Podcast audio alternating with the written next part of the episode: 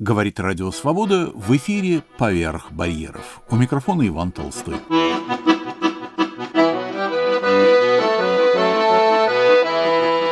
О диктатурах или «Почему испанец» написал роман о России. Вышедший не так давно в старейшем мадридском издательстве «Альтера» роман под названием «Березка» вызвал широкий отклик испанской общественности.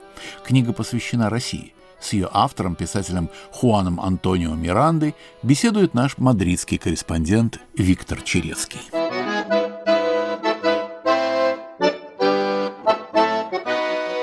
Вы всегда писали только об Испании, об истории вашей малой родины Мелильи и всей страны. Есть у вас, помимо всего прочего, и, на мой взгляд, очень интересный роман в духе политической фантастики о том, что могло бы произойти, если бы в испанской гражданской войне 30-х годов победил не генерал Франко, как было на самом деле, а его противники, сторонники Левого народного фронта. Так что ваш роман «Березка» единственный, не посвященный Испании. Поясните, пожалуйста, чем и почему вас привлекла Россия? Большинство моих литературных работ действительно посвящены испанской истории. Что же касается российской темы, то здесь могу назвать ряд причин, побудивших меня к ней обратиться. Первоначальный интерес к России вызвало чтение Достоевского, Толстого и других классиков русской литературы. Их герои навсегда вошли в мою жизнь. Не скрою, что обращение к истории России – обусловлено и моим неприятием тоталитарных режимов, причем режимов любой ориентации, которые противостоят свободе человека. Ведь еще Дон Кихот говорил своему верному оруженосцу Санчо Пансе, «Свобода, Санчо, есть одна из драгоценных щедрот, которые небо изливает на людей».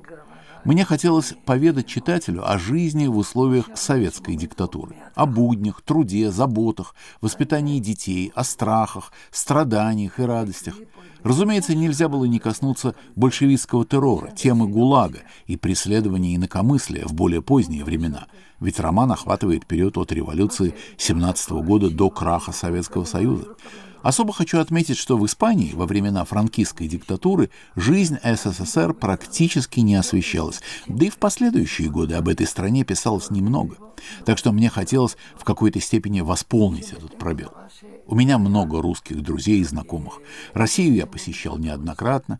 Плодом этих поездок и стал роман «Березка». Он назван так, поскольку это дерево символизирует для меня Россию. Я побывал в Москве, в Сибири, на Кавказе и во многих других местах. Встречался и беседовал с людьми. Я прочел множество статей о России, работал в архивах.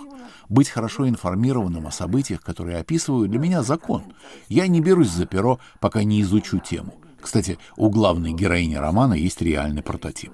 Разумеется, я кое-что домыслил, но персонаж абсолютно реальный, со своими горестями и радостями. Познакомьте нас кратко с содержанием «Березки». Сюжет романа разворачивается на фоне разных эпох и событий. Главная героиня, Ольга, родилась в сибирской деревне. Ее отличает беспокойный характер, который не дает смириться с уготовленной ей грустной жизненной перспективой, с работой в колхозе и на приусадебном участке, замужеством с кем-то из местных жителей, большинство из которых злоупотребляют алкоголем. Ольга пытается любой ценой вырваться из своей среды и, несмотря на запреты отца, уезжает в город учиться. Сначала на фармацевта, а потом на врача. Одновременно в романе описывается непростая жизнь, быт и нравы деревни, в которой родилась Ольга. Ну, а она встречает в городе первую любовь, обзаводится интересными знакомствами. Среди ее друзей есть диссиденты, критикующие положение дел в стране. Роман переносит нас и в тревожные времена гражданской войны. Скитание деда Ольги по стране, попытки добраться пешком от Казани до Турции и его переезд в Сибирь, где, как ему казалось, можно обрести свободу. Судьба семьи, которую революция поделила на красных и белых, описывается в романе и страдания людей в годы Второй мировой войны. Тем временем события развиваются стремительно. Ольга работает, преодолевая множество трудностей, и ее жизнь, в конце концов, налаживается. Но вот наступает эпоха перестройки с ее иллюзиями и надеждами, которые очень быстро сменяются разочарованием. Страна разваливается, работы нет. Чтобы выжить и помочь родным, героиня уезжает работать за границу. Мне представляется, что знакомство с советской действительностью вас особо не шокировало, и работать над романом было не столь сложно, учитывая, что среда, в которой вы родились и выросли, я имею в виду диктатуру Франко, как это ни парадоксально, во многом напоминала советское общество. Эта схожесть очевидна всем, кто знаком с недавней историей Испании и России. Начнем, к примеру, с идеологического воспитания детей. Какие здесь можно провести параллели? Схожесть действительно есть. Я давно в этом убедился, слушая рассказы моих русских друзей. Оказалось, что между тем, что существовало в Советском Союзе, и тем, что мне довелось самому пережить в детстве в Испании, было много общего. Я был членом так называемого «молодежного фронта», аналога советской пионерской организации. Был звеньевым. Речь шла об организации, воспитывавшей детей в духе преданности франкистскому режиму. Нас выводили на разные официальные, совсем не детские мероприятия. К примеру, каждое 20 ноября на скучные траурные митинги по поводу очередной годовщины смерти идеолога режима Хосе Антонио. Мы должны были маршировать с флагами, салютовать, петь патриотические песни, стоять в почетном карауле, изображая глубокую скорбь и приверженность идеалам режима. Ну а главное, проявлять готовность защищать этот режим от якобы имеющихся у него многочисленных врагов.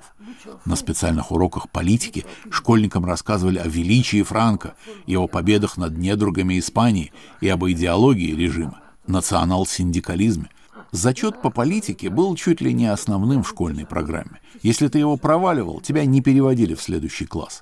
У членов молодежного фронта были привилегии. Политический зачет нам ставили автоматически. Мы даже могли записаться в шахматный кружок, ходить на экскурсии.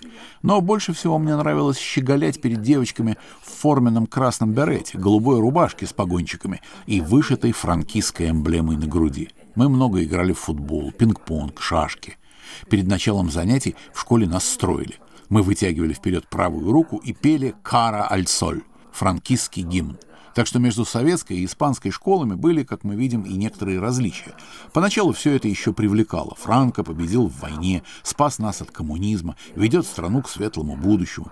Но потом стало изрядно надоедать, поскольку без конца повторялось. Помнится, что советские историки-испанисты очень любили в свое время порассуждать об общности исторических судеб, о том, что истории Испании и России во многом схожи. Правда, говорилось лишь о далеком прошлом, о многовековой борьбе с врагами в средние века в России с татаро-монголами, в Испании с арабами и о борьбе с Наполеоном. Действительно, когда вся Европа подчинилась французским завоевателям, только в Испании и в России против них велась народная партизанская война.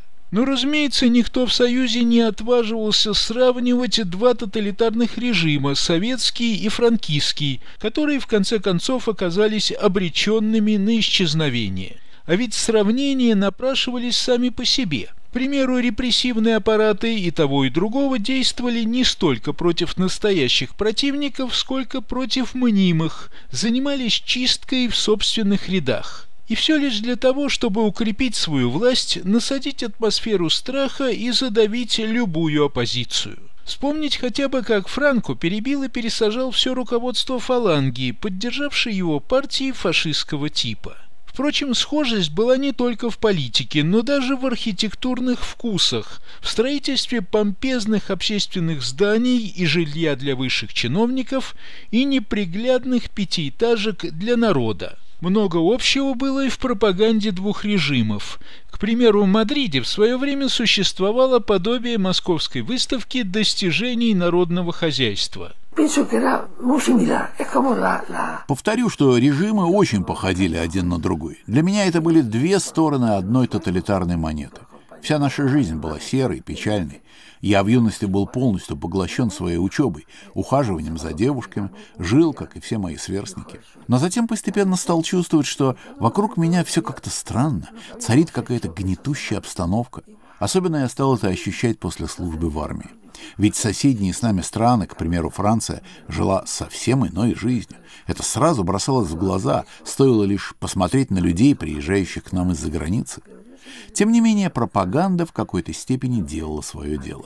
Нам постоянно внушали, что мы особые, что вокруг нас одни масоны и анархисты, так Франко называл европейских демократов, которые якобы только и думали, как нас уничтожить.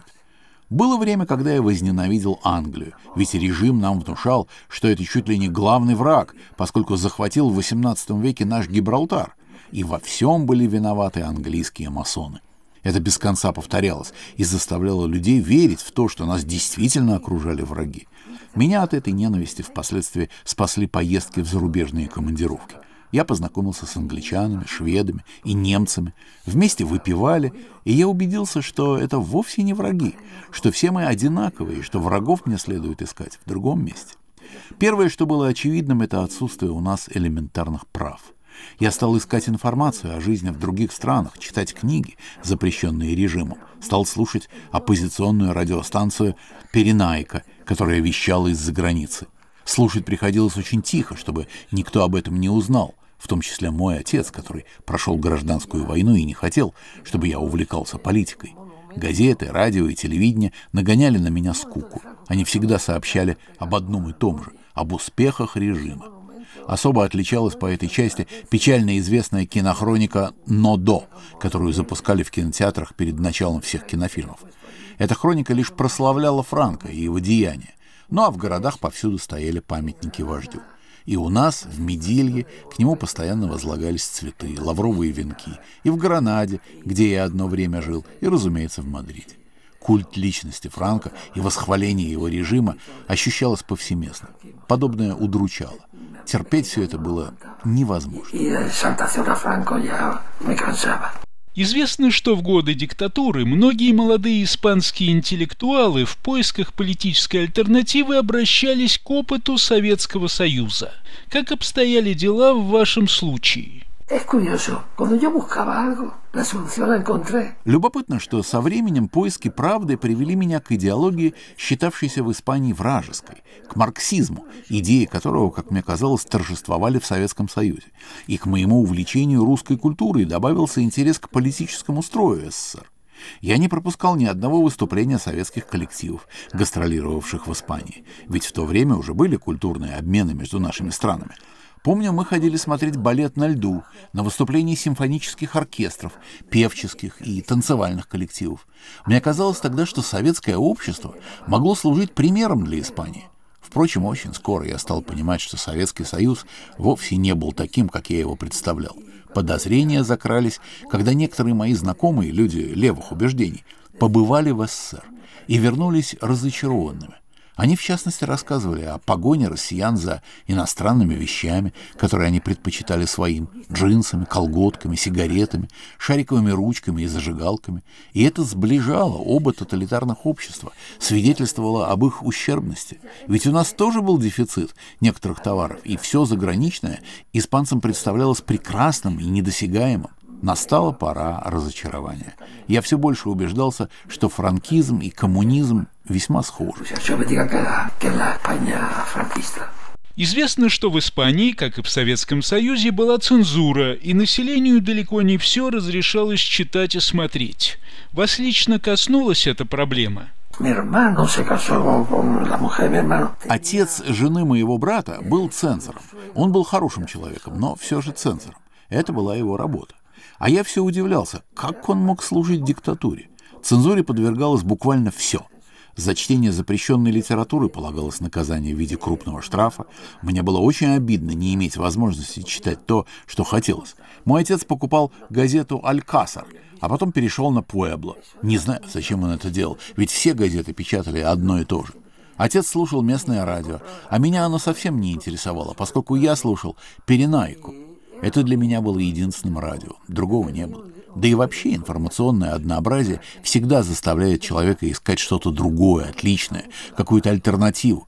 Запрещалась не только марксистская литература, но и книги известных современных авторов, испанских и иностранных, к примеру, произведения Гарсия Лорки, Хемингуэя, Камю и так далее.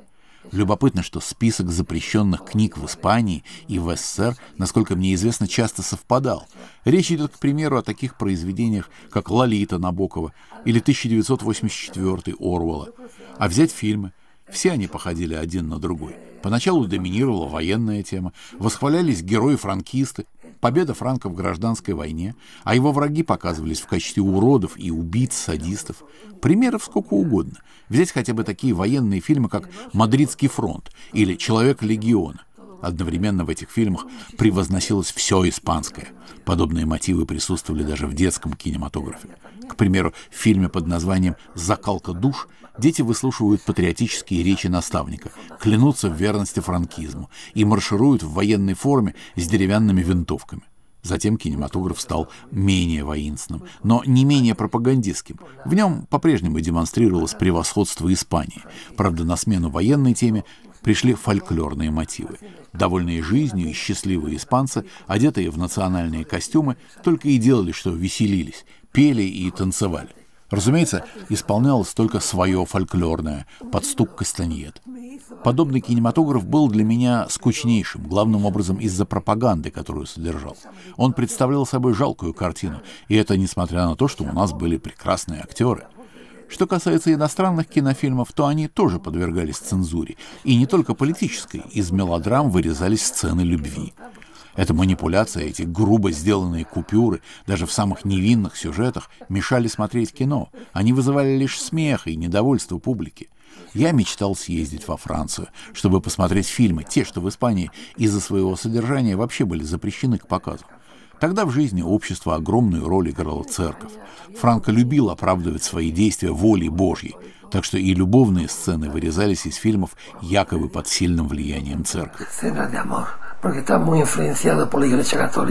Впрочем, подобное оправдание, по мнению многих испанцев, было фальшивым. Ведь цензурой занималась не церковь, а режим по своей собственной инициативе. Но в Союзе, к примеру, церковь не пользовалась особым влиянием, тем не менее любовные сцены тоже из фильмов вырезались. Полностью зарубежную картину можно было увидеть на Московском кинофестивале, но, разумеется, лишь единицам, тем, кто мог на него попасть. В свое время живший в России один знакомый испанец, отвечая на мой вопрос, почему западные фильмы подвергались в Испании, как и в Советском Союзе, практически одинаковой цензуре, пояснил, что обе диктатуры использовали придуманные ими же нормы с целью держать в узде население. Цель – не допустить ни глотка свободы ни в политике, ни в быту.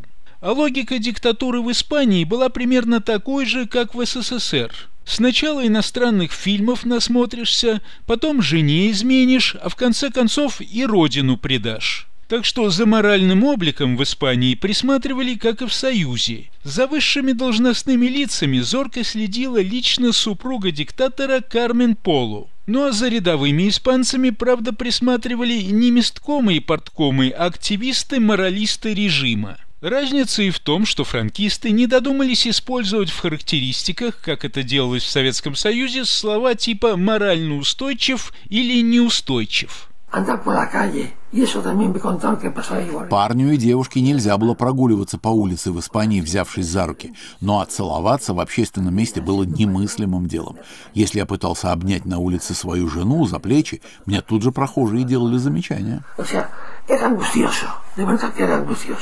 Не кажется ли вам, что оба режима, которые формально вроде бы считались диаметрально противоположными, а на деле схожими, в какой-то степени тянулись друг к другу? И это при показной ненависти. Диктатор Франко, к примеру, порой интересовался у своих адъютантов, что там у Сталина – он, кстати, питал явную слабость к советскому оружию. В годы гражданской войны генерал чуть ли не из своего кармана платил солдатам, которые угоняли у противника, у сторонников Народного фронта, поставленные им советские танки. Эти трофеи, так же как и другое советское оружие, включая самолеты, уже после войны полтора десятилетия использовались во франкистской армии.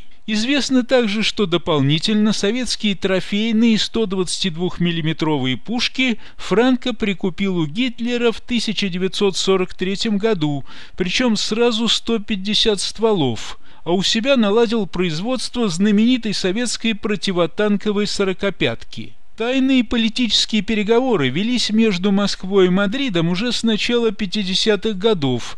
Потом начались культурные обмены, а к концу 60-х были налажены широкие торгово-экономические связи. Испанию без особой огласки посещали советские партийные функционеры. За несколько лет до смерти Франко и краха его режима в Москве уже действовало дипломатическое представительство Испании. Но официально в советской пропаганде франкийский режим по-прежнему именовался не иначе как преступный, кровавый и фашистский. Испанцы отвечали той же монетой.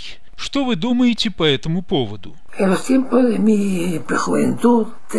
С молодых лет я слышал, что русские были чем-то вроде чертей. При этом на полном серьезе заявлял, что поскольку они были исчадием ада, то у них отрастали хвосты и рога. Я о том, что вы рассказали, думал уже в зрелом возрасте. Вроде бы в Испании поддерживалась ненависть к Советскому Союзу, и вместе с тем имели место бесконечные поездки советских творческих коллективов, спектакли, спортивные состязания, футбольные матчи. Все это было довольно странно, как и широкие экономические связи. Мой отец работал одно время на принадлежащих Испании Канарских островах, и там была база советских судов. Отец даже приобрел у одного русского моряка фотокамеру, и она ему очень нравилась.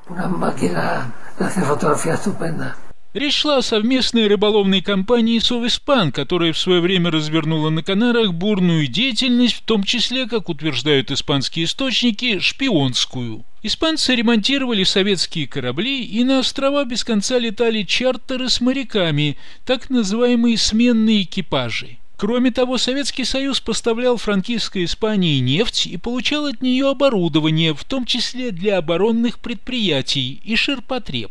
Правда, полноценные дипломатические отношения между двумя странами были установлены лишь через полтора года после смерти Франка и краха его режима. Кстати, почему все же, на ваш взгляд, режим рухнул? Это было логично. Франкистский режим без Франка не мог существовать. К тому же общество устало от этого режима и нуждалось в радикальных политических переменах. И это при том, что ситуация в стране изменилась. Уже давно не было голода 30-40-х годов. Мы неплохо жили. Испанская экономика успешно развивалась, была девятой в мире. Надо признать, что Франко немало сделал для социально-экономического развития страны. К примеру, при нем была создана пенсионная система и современное доступное всем здравоохранение. Но, как говорится, не хлебом единым жив человек. Люди нуждались в свободе, чтобы не бояться высказывать свои мысли. Тем не менее, краху режима сопутствовал в Испании определенный период нестабильности, турбулентности, преступности, терроризма, непростой ситуации и в политике, и в экономике – и здесь, на мой взгляд, тоже можно провести определенные параллели с Россией 90-х годов после крушения советской власти. Действительно, вспоминаю жестокое убийство на улице Аточа в Мадриде. Я разделял в то время левые взгляды и участвовал в протестах против этого преступления. Были убиты адвокаты, защищавшие профсоюзы. Они пытались противостоять мафии, которая действовала на транспорте. Печальное и тревожное было время. Многим приходилось очень трудно, в том числе некоторым моим друзьям и знакомым. Но со временем все улеглось, и мы смогли преодолеть эту сложную ситуацию. Спасибо за рассказ. С автором романа «Березка», испанским писателем Хуаном Антонио Мирандой беседовал наш мадридский корреспондент Виктор Черецкий. Выпуск «Поверх барьеров» на волнах Радио Свобода завершен. Над программой работали режиссер Александр Аркадьев и редактор Иван Толстой.